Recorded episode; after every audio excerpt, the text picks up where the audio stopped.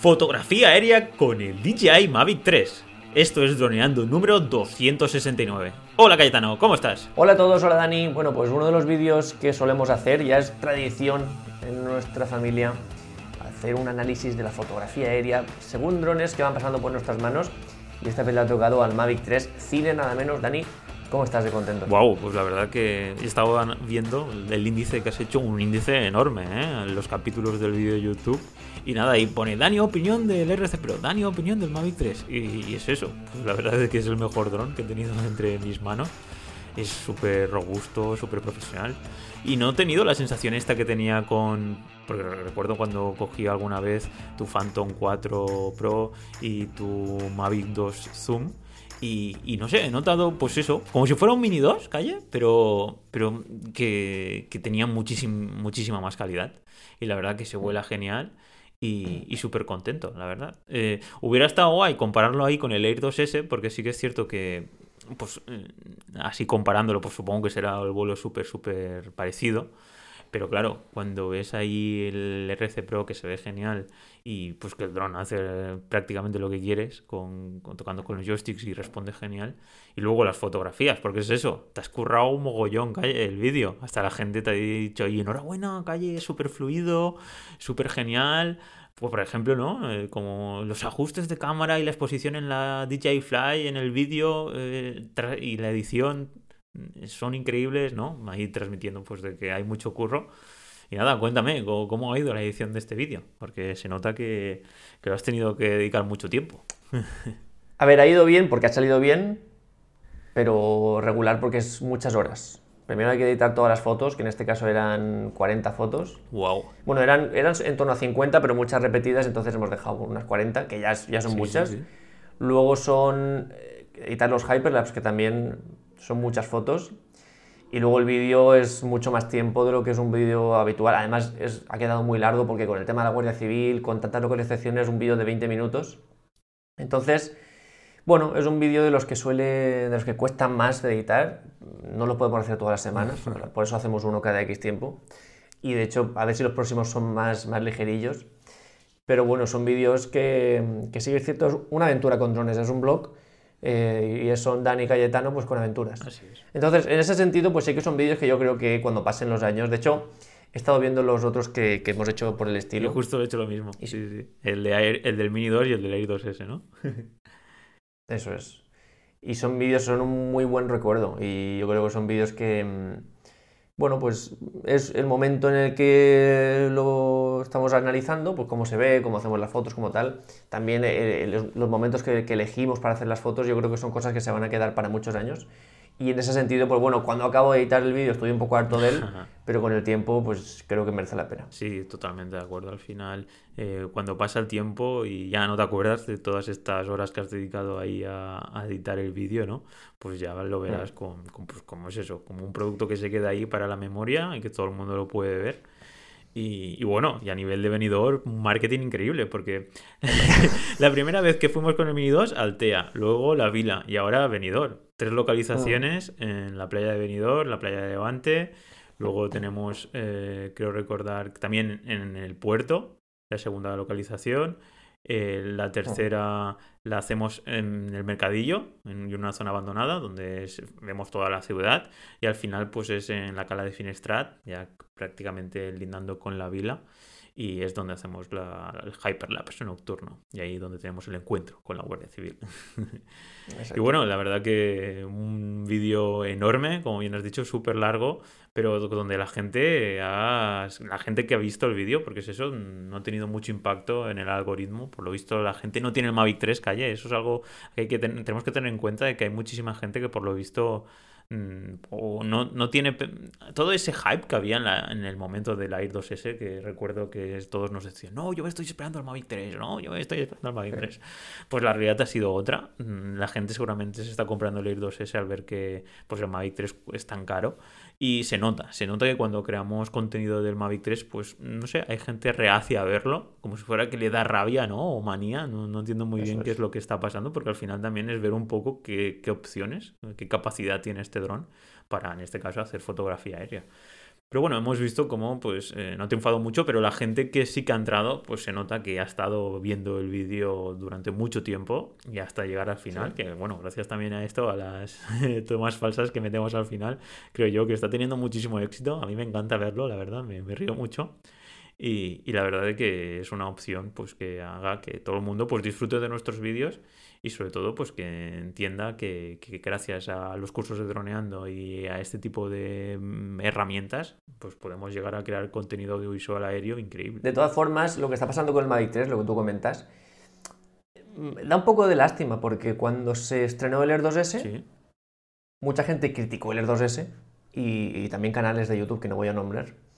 Y todo era porque, no, yo me espero al Mavic 3, ¿no? Lo que tú comentas, me esperaré al Mavic 3 porque el Air 2S... Sí, sí, sí, todo el mundo se estaba esperando al Mavic 3. Y se, le metieron palos al Air 2S cuando era un espectáculo de dron. Nosotros, nada más tocarlo, recuerdo los primeros vuelos que hicimos en, tu, bueno, en tu casa, que hicimos algún directo de Instagram y dijimos, es el mejor dron que hemos pilotado y, en el aire y todo. Y la gente se sorprendía, pero ¿cómo? Si todo el mundo lo está criticando, ¿cómo que dices que es el, que mejor dron que has pilotado? Pues tuvimos que decir la verdad, lo que, lo que nos pasó entre manos.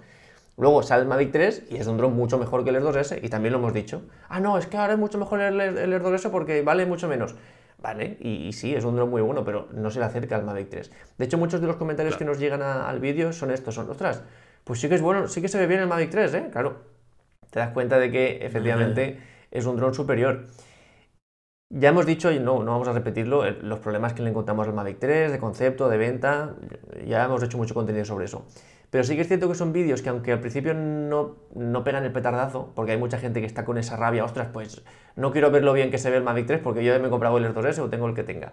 Pero sí que son drones, eh, vídeos que a la larga funcionan mejor. De hecho, ya está pasando con la guía del Mavic 3, que eh, hicimos la guía como hacemos con todos los drones de DJI, no salió bien al principio, como también pasó con la guía del Air 2S, es que nos pasó lo mismo con, los dos drones. Y luego, cuando la gente se da cuenta de que, ostras, que este dron sí que merece la pena, empieza a crecer y es lo que está pasando ya con la guía del Mavic 3, que ya, ya es un vídeo evergreen, ya va a empezar a crecer mm, sin parar, poquito a poco, pero sin parar. Y es porque eso, mm, una persona que busque ahora mismo el mejor dron del mundo plegable, se tiene que comprar el Mavic 3, no hay más discusión. Sí, sí, sí. Entonces, yo creo que este vídeo de fotografía pasará igual. Nos pasó también lo mismo con el vídeo de fotografía aérea con el del Air 2S, que empezó flojillo, porque todo el mundo estaba criticando el Air 2S, y cuando em, ya se ha sentado, el análisis ha sido mucho más em, sosegado y la gente ha empezado a comprarlo porque es un muy buen dron, el vídeo ha empezado a crecer, igual que la guía del Air 2S. Así que yo creo que esto es un, un vídeo que irá a largo plazo, y bueno, si no, el tiempo ya lo dirá pero yo creo que siempre nos tiene que hacer reflexionar sobre cómo nos influyen en nuestra opinión. Y lo importante es que tú te formes tu propia opinión en base a, lo que... O sea, tú puedes ver los vídeos y, pues sacar esto de aquí, de esto de allí, pero no te quedes con la opinión de lo que dice esa persona. Fórmate tu propia opinión, porque hay mucha gente, Dani, que ha estado muchos meses sin el Air 2S, esperando al Mavic 3, y ahora se lo ha comprado, pero ya pues de casi un año, bueno, 8 o 10 meses más tarde. Y eso pues em, es un problema de no haberte formado tu propia opinión, porque desde el principio el Air 2S ya, ya traía lo que, lo que trae ahora. Pero hay gente que, pues eso, que tiene pues eh, dificultades económicas para seleccionar el dron que quiere, o no se dedica a nivel mm. profesional al sector, o no quiere simplemente hacer una inversión de más de X dinero, entonces pues espera hasta que salga algún dispositivo definitivo. Y hay que tener en cuenta pues, que estamos en, un sector donde constantemente están saliendo actualizaciones y novedades. Entonces es complejo estar a ese nivel tan alto que puedes ofrecer a tus clientes, en este caso si, te dedicas profesionalmente. Y bueno, y si eres, y si eres un creador de contenido y, trabajas para tu marca personal o tu objetivo es un hobby, también hay que tener en cuenta que, es importante eh, estar actualizado y tener las últimas novedades relacionadas a la creación de contenido audiovisual. Pero yo llego a entender, ¿no? Pues que la gente pues está insegura y que seguramente pues no dependerá de que hoy gane más dinero o menos, entonces pues se va esperando y no, no, le preocupa pues que tenga que esperar 10 meses a comprarse un Air 2S o el Mavic 3 o el dron que sea. Lo que sí que sé que hay mucha gente que se sorprendió con el precio del Mavic 3 y, esto hizo pues que muchísima gente dijo, hostia, tengo un Mini 2, tengo un Mavic 2, Zoom o Pro, eh, ya tiene dos o tres años, ¿qué hago? ¿Me compro un Mavic 3 de 4.000 euros, bueno, de, 2008, de 3.000 euros o me compro el Air 2S con 1.300? que tiene 10 meses. Y entonces, pues seguramente habrá tomado esa decisión. Y entonces los vídeos que tú dices de la guía del, del Air 2S y los vídeos que hemos hecho hace 8 meses o 6 o 7 meses del Air 2S ahora están creciendo otra vez. Pero bueno, mira, justo, aunque bueno, creo que esto lo quieres comentar más tarde, pero justo en la masterclass que hemos hecho editando las fotos de este vídeo del Mavic 3, una de las cosas en las que hago hincapié y que casi yo mismo me sorprendí es en que las fotos ya salen muy bien de la cámara. De hecho, hicimos una masterclass muy parecida de fotografía nocturna con el Air 2S. Las fotos acaban siendo muy buenas, pero con mucho mm, mucha edición. Hay que procesar muchísimo para que lo que sale de la cámara, que es un poco regular, acabe siendo muy bueno. Y con el Mavic 3, es que a veces abría la foto y tocaba cuatro clics y decía, pues que chicos, es que mm, sí, nos podemos complicar la vida, pero es que la foto ya está bien. Con cuatro clics ya la foto salía bien, la hemos mejorado un poquito y ya es una muy buena foto. Entonces, en esas cosas entiendes un poco la diferencia. Sí, sí, totalmente. Si tienes una herramienta que te permite ahorrar mucho tiempo en edición, pues es, vamos, eh, un adelanto increíble, ¿no? Porque es eso, si con el Air 2S tenías que aplicar mucho conocimiento y muchas horas de edición para sacar una imagen que llamara tanto la atención como la del Mavic 3, porque luego está, claro, el, hecho de, del artista, ¿no? Porque aquí ya llegamos de que tenemos el producto, que es esta fotografía, y luego como en edición pasa a ser de una foto normal que no llame la atención a una foto profesional o arte eh, con esos conocimientos de edición y, entonces pues ya diferenciarse. En el caso del Mavic 3, mm, si todos hacemos una fotografía con el Mavic 3 y no hacemos muchos cambios, eso también hará que el hecho de, tener un Mavic 3, el hecho de tenerlo físicamente, hará que, que, todo sea igual. Entonces sí que ahí es donde está la diferencia. Ahora mismo pues habrá poca gente con un Mavic 3 y la diferencia estará en tenerlo o no tenerlo, pero entiendo yo que luego cuando haya bastante contenido aéreo ya con el Mavic 3, pues sí que será necesario volver otra vez a aplicar estos conocimientos de edición y diferenciarse un poco más. O, o estoy equivocado. Es... No, sí. Lo que pasa es que el Mavic 3, por una parte, te ofrece una foto que ya sale muy bien de la cámara. Y eso es ventajoso porque con cuatro clics la puedes mejorar un poquito y ya es muy buena, pero también lo que te ofrece es información para que tú esa foto la lleves donde quieras. Con otros drones tienes que mm, ayudarle a la cámara para llegar a un sitio y con este dron te ofrece un archivo RAW que tú puedes llevar hacia un lado, hacia otro. Pues ahora con menos luz, ahora con más luz, ahora que parezca que es de noche, ahora que parezca que es de día. Tienes mucha más libertad, que también lo comentamos y lo ponemos a prueba además en, en la masterclass. Y son cosas que hasta ahora en el mundo de los drones no conocíamos. Era algo que era más propio de las cámaras. Tú con una cámara haces una foto en RAW a máxima calidad en full frame y puedes hacer prácticamente mm, estar muy poco limitado, por hacer lo que quieras. Y es un poco lo que nos ha abierto la puerta en este sentido el Mavic 3 actualmente. Y esto nos pasa también cuando publicamos algunas fotos de, comparativas entre el Air 2S y el Mavic 3. Hicimos un poco de trampa porque evidentemente son fotos editadas, como todas las que hacemos. Y son fotos que tú las miras y se parecen muchísimo. Y claro, esto lo aprovecho muchos en comentarios. Ah, es que no merece la pena gastarse 5.000 euros porque con 1.000 euros ya, puede hacer lo mismo.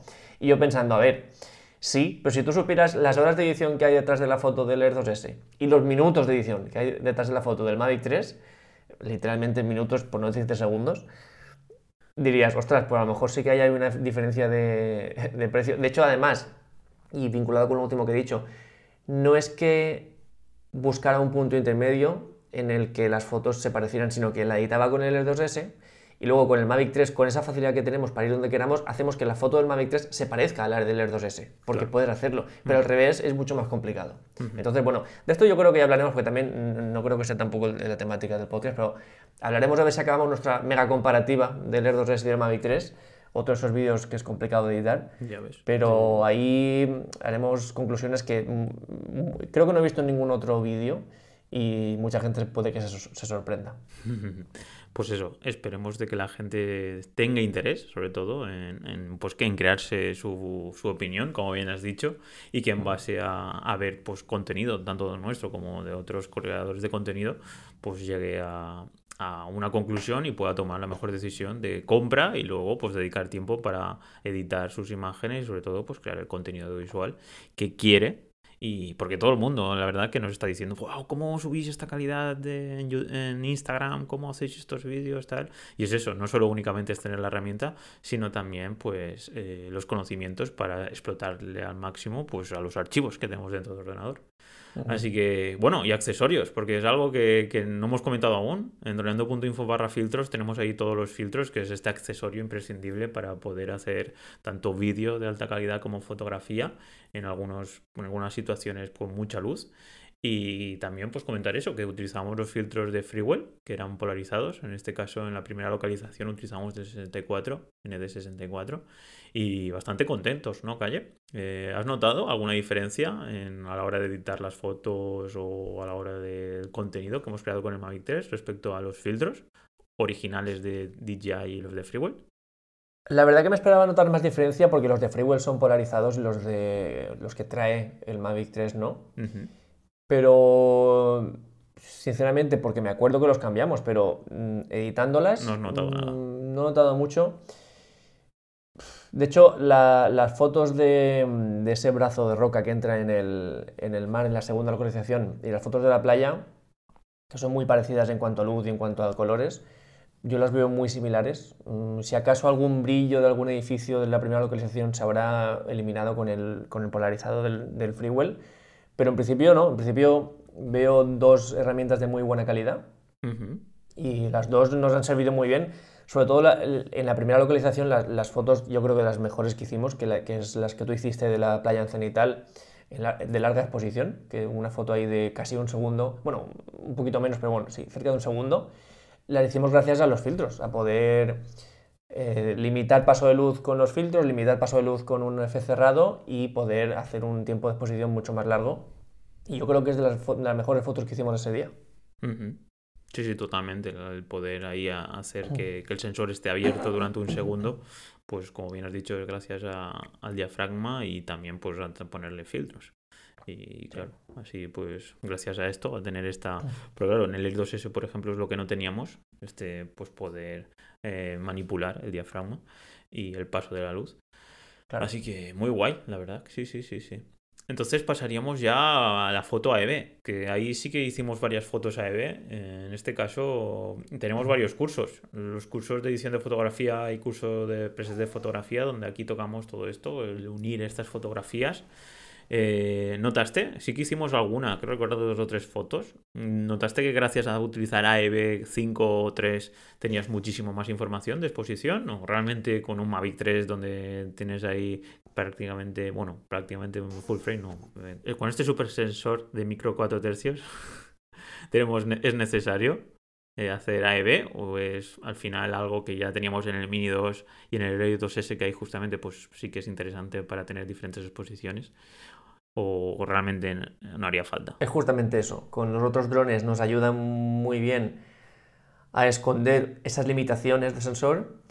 Y con este Mavic 3 lo hicimos por tenerlo, pero justo fue en la localización de la foto cenital que estamos hablando y tanto haciendo AEB como la normal, lo hemos puesto a prueba en la masterclass, no hay diferencia. O sea, aún no hemos encontrado una situación con el Mavic 3 en la que necesitemos el AEB para sacar calidad. De hecho, en, la, localización de edificios hicimos muchas fotos a contraluz, subexpuesta, sobreexpuesta, una única toma y todas en la masterclass las hemos apañado con muy pocos clics además.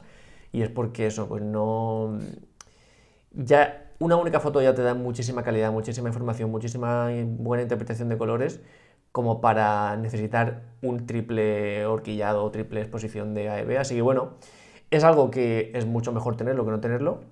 Con el Mavic 3 yo creo que lo utilizaremos muy poco, porque con una única toma ya nos sobra prácticamente.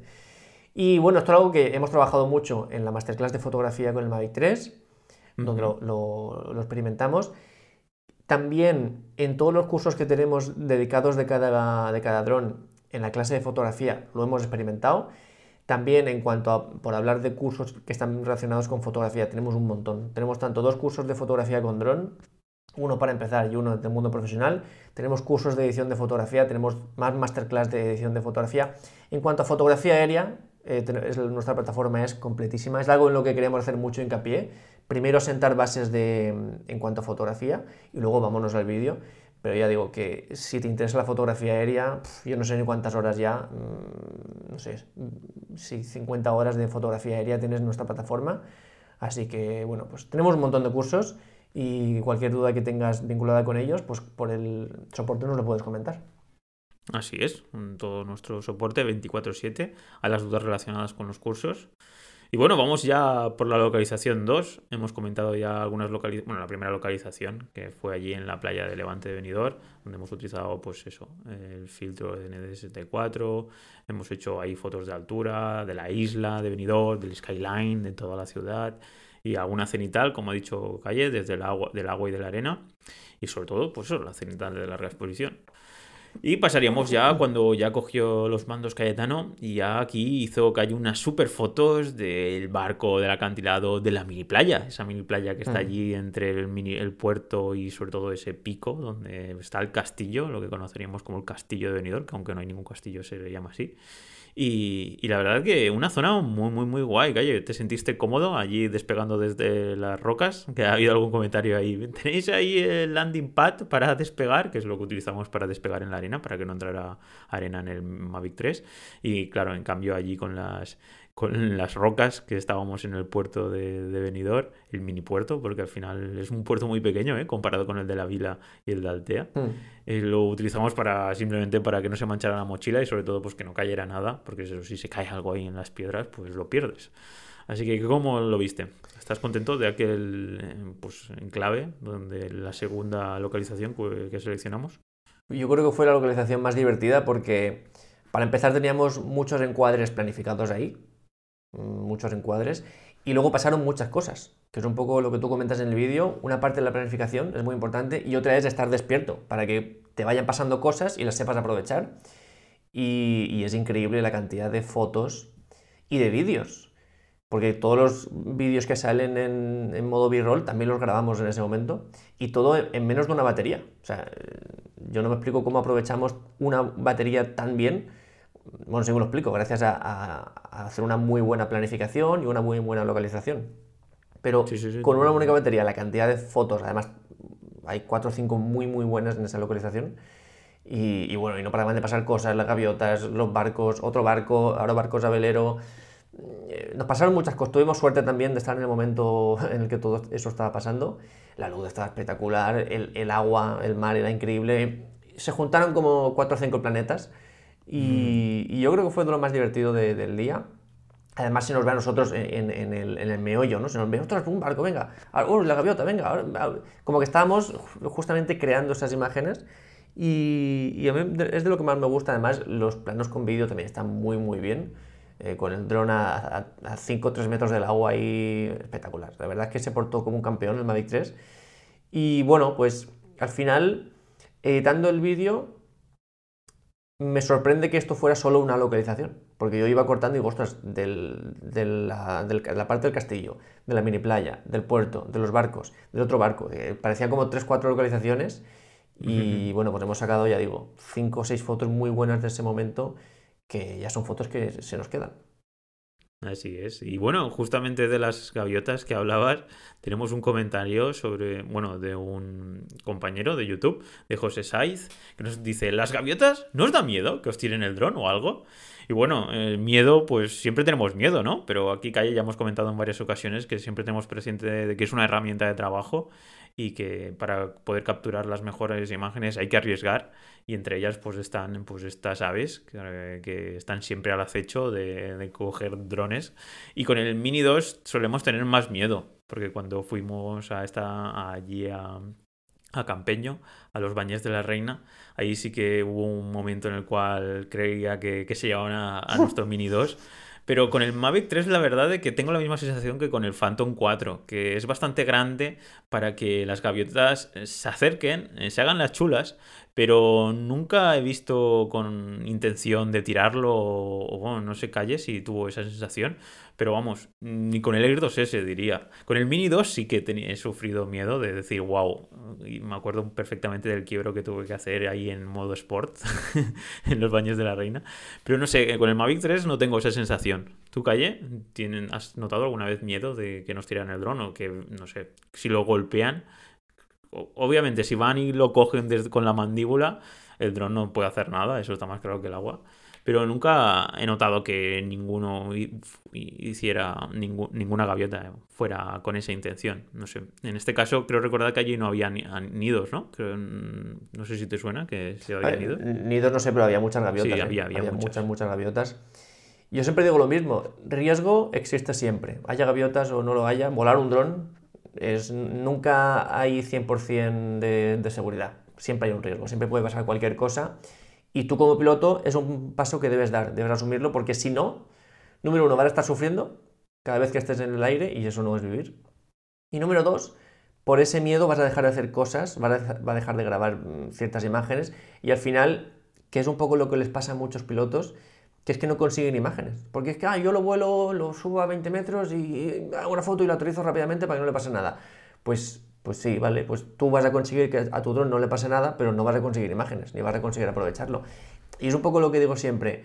Eh, ¿Sabes a, qué dron no le atacan las gaviotas? Al que se queda en la mochila. Entonces, claro, para tener un dron en la mochila, pues no lo tengas. O no lo compres o véndelo. Ahora bien, si tú quieres aprovechar tu dron, si tú quieres conseguir imágenes aéreas, si quieres marcar la diferencia, tienes que asumir un riesgo en nuestro caso es un riesgo controlado porque ya hemos eh, dicho muchos consejos que solemos utilizar cuando estamos volando sobre el mar. Eh, de, hecho, tenemos incluso un vídeo dedicado sobre el tema cuando estamos volando con gaviotas. Incluso este día que comenta el, eh, Dani del Mini 2, también supimos sobreponernos a ello utilizando altitudes más seguras, moviéndonos con más agilidad, no, no siendo estáticos y también conseguimos imágenes muy muy buenas con el Mini 2 y con gaviotas. Y al final es algo, es algo que a muchos les impacta mucho que volemos tan cerca de las gaviotas y con situaciones de, tanto riesgo, pero es que si tú quieres conseguir imágenes, pues tienes que arriesgar la herramienta. Pasa en fotografía, pasa en muchos trabajos y, también pasa en el mundo de los drones. Así que bueno, sé que impacta, sé que ves el vídeo y, te impresiona ver ese riesgo, pero también te digo que yo no sufrí en ningún momento. Mm, ni cuando estaba observador, ni cuando estaba pilotando. En ningún momento vi peligro máximo siempre vi que la situación estaba bajo control y aunque hubiera pasado algo, es algo que nosotros ya asumimos. De hecho, eh, en este momento que dice Dani del Mini 2, mm, vimos la situación de riesgo y dijimos, ¿qué hacemos? ¿Recogemos cables y vamos para casa? ¿O asumimos el riesgo con el objetivo de conseguir la imagen sabiendo que el dron se puede caer al agua? Y dijimos, bueno, pues si se cae, si se cae al agua no pasa nada y seguimos para adelante, ¿no? Así bueno, también es un poco el consejo que os damos y, que es que cuando tú vuelas un dron tienes que asumir que, lo puedes perder. Y eso es así. Al final es un dispositivo que vuela y que en el momento exacto que las hélices dejan de moverse, la gravedad actúa y, y al suelo. y por eso es tan interesante, pues, o importante, tener el seguro y sobre todo, pues, volar en zonas donde no haya gente de por debajo y, bueno, tener en cuenta pues que, es un dispositivo que, en cualquier momento, ya sea por porque la batería falle o ya sea porque un, animal pues nos lo, se lo coma prácticamente o lo ataque, pues es posible que caiga. De igual forma, pues es eso. Eh, nosotros siempre os recomendamos que seáis prudentes y al mismo tiempo, pues como bien dice Calle, ser conscientes de que es una herramienta y, que, hay, que su objetivo es crear contenido de alta calidad y si hay que ponerlo en una situación de, un riesgo, aunque sea a causa de gaviotas, pues buscar una solución como lo que dice Calle de subir a una altura X de forma rápida, donde los, en el caso del Mini 2 ya no lo veían, porque hay que tener en cuenta que las gaviotas no miran hacia arriba, es miran hacia abajo y delante, ya está. En el momento exacto que subes muy rápido a 50-60 metros, ellas ya no están allá arriba entonces ahí es bueno la solución que, hicimos, subir el dron a 120 metros, creo recordar, y entonces ya alejarlo a unos 200 metros y era el plano que nos hacía falta y ya está. Así que muy guay, muy buen consejo y sobre todo animar a todos a que no tengan miedo a, estos, a estas aves que no son rapaces, pero vamos, podían serlo. Así que bueno, pasaríamos a la localización 3, calle, en el medio de la ciudad, el mercadillo y la zona abandonada una zona bastante curiosa, ¿no? En medio de Benidorm y que nos dio la oportunidad de hacer imágenes muy guays, la verdad. Yo no había volado ahí con, el Mavic 3 aún, solo habíamos volado con el Mini 2. Y, nada, la verdad es que, ¿qué opinión tienes sobre lo que de las imágenes y de los vídeos que sacamos de allí? ¿Qué has visto en el ordenador? ¿Te ha gustado? ¿Hay algo que se pueda, pues no sé, algo llamativo? Sí, a ver, son, es una localización muy buena porque estás fuera de la ciudad, pero rodeado de ciudad. Es un poco extraño. A ver, extraño no, porque quien conoce la zona sabe lo que hay ahí y sabe que es una zona un poquillo chunga.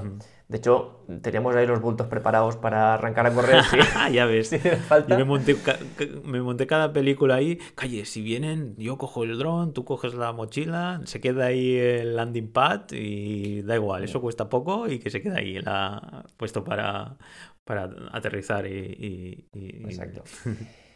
Porque claro, es una de las zonas más peligrosas de Benidorm y, bueno, es algo además que, la misma ciudad quiere, quiere mejorar, quiere con el, próximo plan, plan, parcial, pero por ahora pues es una, una, ciudad, una zona abandonada, es una especie de selva prácticamente, selva al lado de la ciudad. ¿Y qué pasa? Que para volar un drone es, ideal, porque máxima seguridad, es todo perfecto y podemos conseguir texturas de edificios, que es algo que es muy complicado conseguir con un Mavic 3 Mm, sin hacer todo el rollo de los STS y, todo lo complicado que ya hemos visto muchas veces. Y estuvo genial. No salen fotones, es la localización, que menos fotones han salido, pero lo que queríamos era conseguir textura de edificios, que se viera ahí ciudad gorda, ver contraluces con los edificios que hacen sombra y ver un poco la capacidad, que es algo que hemos trabajado mucho en la masterclass, ver la capacidad de levantar em, sombras en este tipo de fotografías y bueno, para ser una... Además, mm, fue muy rápida la localización y, ya digo, se estuvo genial, fue muy rápido, conseguimos lo que quisimos y, mucha gente se sorprende, pero es que si sabes buscar, muchos piensan, ah, ya en ciudad no. Cosa que en la, normativa no habla nada de ciudad, solo habla de aglomeraciones de edificios. Y, realmente si tú mires en, el mapa estos lugares, o por ejemplo están en la playa, tú estás en la playa, estás casi en la ciudad, pero estás eh, sobrevolando el, agua. Entonces, puedes conseguir planos como si fueran de ciudad, bueno, de hecho son de ciudad, pero con total seguridad, con, las máximas garantías, y este era uno de esos lugares. Así es, la verdad que es un sitio que está ahí en medio de Benidorm. Ya, como bien han dicho, Calle es una zona así un poco, podemos decir, de que da bastante miedo. Y lo curioso es que está todo lleno de, de pues, de camiones o, de escombros tirados por allí. Por lo visto hay gente que, como sabe de que es una zona donde no, no va nadie o van simplemente pues gente que, quiere que no sea vista, entonces eh, hay muchos restos de, de, construcción abandonada y todo esto. Entonces es un sitio un poco raro, la verdad. Pero bueno, para nosotros pues nos pusimos allí, no molestábamos a nadie, pudimos eh, levantar nuestro Mavic 3 y hacer estas fotos que la verdad que, pues como dice Calle, no son las más sorprendentes del vídeo, de, esas 40 fotos que comenta Calle, pero bueno, un sitio más, ¿no? El tercer, la tercera localización. Y ya calle, pues pasaríamos a la cuarta, que es aquí donde ya pues hicimos los Hyperlap nocturnos, que es desde la cara de Finestra, donde hemos estado en varias ocasiones. Que el último eh, reel que hemos subido en Instagram fue de otro día fue del día que fuimos con, creo recordar, a la radio, con Nexa FM, fuimos a la entrevista. y, y, nada, aquí pues lo primero que fue el primero que se ve en el vídeo, un despegue arriesgado, ¿no? Por el hecho de, de poder, de despegar alrededor, alrededor de este trozo de metal que, que está enganchado en este bloque de cemento. Y, y, bueno, y luego segundo ya es que directamente quiero recordar que hicimos el vídeo del novato con el Mini 2, con Pau, que ahí estuvo genial. Y luego ya enseguida ya vino la Guardia Civil y aquí ya pues eh, tú tuviste que hablar con ellos y yo ya hice dos o tres Hyperlabs, no me acuerdo muy bien. Y la verdad que hay mucha gente, ¿eh? como bien me has enseñado, eh, la gente sí que tiene interés en ver lo que pasó con la Guardia Civil. En YouTube se ve como hay gente que directamente ha ido a ese sitio concreto. Y, y, bueno, ya, pues eso, vamos a ver cómo enfocarlo, cómo hacer un guion y cómo a hablarlo en YouTube, porque claro, es muy diferente eh, hablarlo en podcast, en audio, que, en vídeo de YouTube, aparte de que la gente que nos escucha en podcast es mucho menor que en vídeo de YouTube, y tampoco pues queremos crear contenido, ¿no? Así que sea clickbait y que no aporte nada. Entonces, es un tema que, que tenemos que tratar en las próximas semanas, a ver cómo lo enfocamos. Y sobre todo, pues, eh, no sé, a ti los Hyperlabs, ¿cómo, ¿cómo, los has visto? Aquí en nuestro curso de Hyperlabs será una herramienta de conocimiento muy interesante, ¿no? Para toda la gente que nos esté escuchando, para crear, pues, estos Hyperlabs eh, tan profesionales, ¿no? Porque al final no es este enfoque de que tú haces un Hyperlapse con el Mavic 3, lo exportas desde la DJI Fly App, te lo pones en el móvil y ya está. Toda la gente se sorprende mucho, vaya, por la calidad de los Hyperlapse. Cuéntanos, ¿qué, flujo seguimos para crear estos super Hyperlapse? se, sorprenden porque lo que la mayoría de gente hace es coger esa preview que te da la app y lo publicas. Y bueno, se ve bien, entre comillas, pero nada que ver con una edición correcta, editando todas las fotos y, sacando la máxima calidad a partir de archivos RAW, que eso es, es que no hay ninguna cámara que supere eso. Entonces, claro, mucha gente cuando ve los Hyperlapse dice, ostras, ¿cómo se ve esto? ¿Cómo se ve esto de noche? ¿Cómo se ve esto? ¿Cómo se ve las estelas de los coches? ¿Cómo se ve todo esto?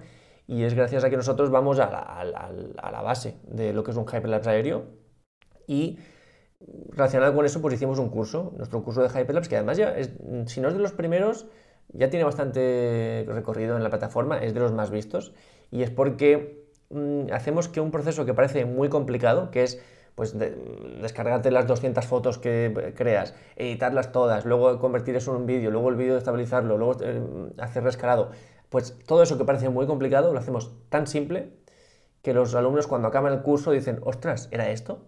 Simplemente con esto puedo sacar la máxima calidad.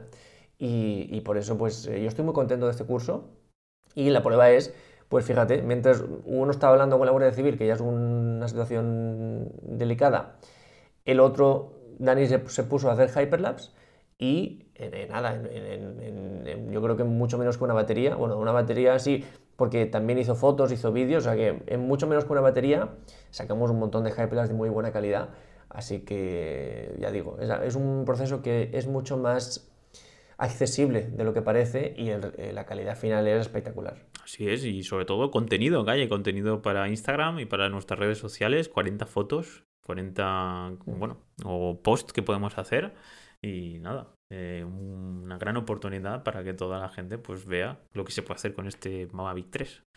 Y para finalizar, antes de pasar ya a, los agradecimientos de nuestros alumnos, que hoy vamos a hablar, Calle, de los alumnos de nivel 12, que ya llevan un año con nosotros, comentarte eso, que no triunfan mucho las tomas falsas. Hay mucha gente que llega al final, nos comenta y agradecer ¿no? a toda la gente que se queda hasta el final, que ve toda la gente que confía en nosotros, en Donando.info, nuestros alumnos. Y, nada, esto sí que a mí me encanta. ¿A ti te gusta crear esta... ¿Fue una buena idea poner, poner tomas falsas al final? Pienso que sí, porque era un momento que nosotros queremos dedicar a agradecer a, todo, a toda la gente que está en nuestros cursos. Y, claro, eso en cuanto a retención de audiencia, al principio vale, porque eran unos poquitos, pero ya cuando son tantos, eh, eso duraba tantísimo que la retención de audiencia bajaba, porque eran, ya eran muchos minutos. Y entonces hemos decidido poner las tomas falsas, que a veces las podemos sacar del vídeo y otras veces, si lo hacemos mejor y no hay muchas tomas, las rescato de mi archivo de tomas falsas, que tenemos un montón. Y, nada, pues yo creo que sí que seguiremos eh, poniéndolas. Y, nada, pues también eh, de lo que vaya surgiendo, pues yo intentaré ir cortando para meterlo ahí. Pues nada, señores, vamos a por los 8 alumnos del nivel 12. Ya sabéis que en droneando.info barra niveles tenéis todo lo que podéis hacer con estos niveles, que es algo que, siempre estamos ahí recordando. Así que nada, calle, empiezo yo con Enrique Castellanos y sigues tú con Javier Armero. Pues el primero va a ser Enrique Castellanos. Con el número 2, Javier Armero. Con el número 3, Carlos Maía. Con el número 4, Jesús Nápoles. Con el número 5, Lorenzo Martínez con el número 6 Gorka Basarte. Con el número 7 Miguel Ángel. Y con el número 8 Óscar Varela. Pues nada, señores, un saludo muy grande. Muchísimas gracias por haber estado aquí con nosotros. Y nada, nos veríamos en el siguiente podcast. Calla, un saludo. Un abrazo a todos, chicos. Chao, chao. Chao, chao.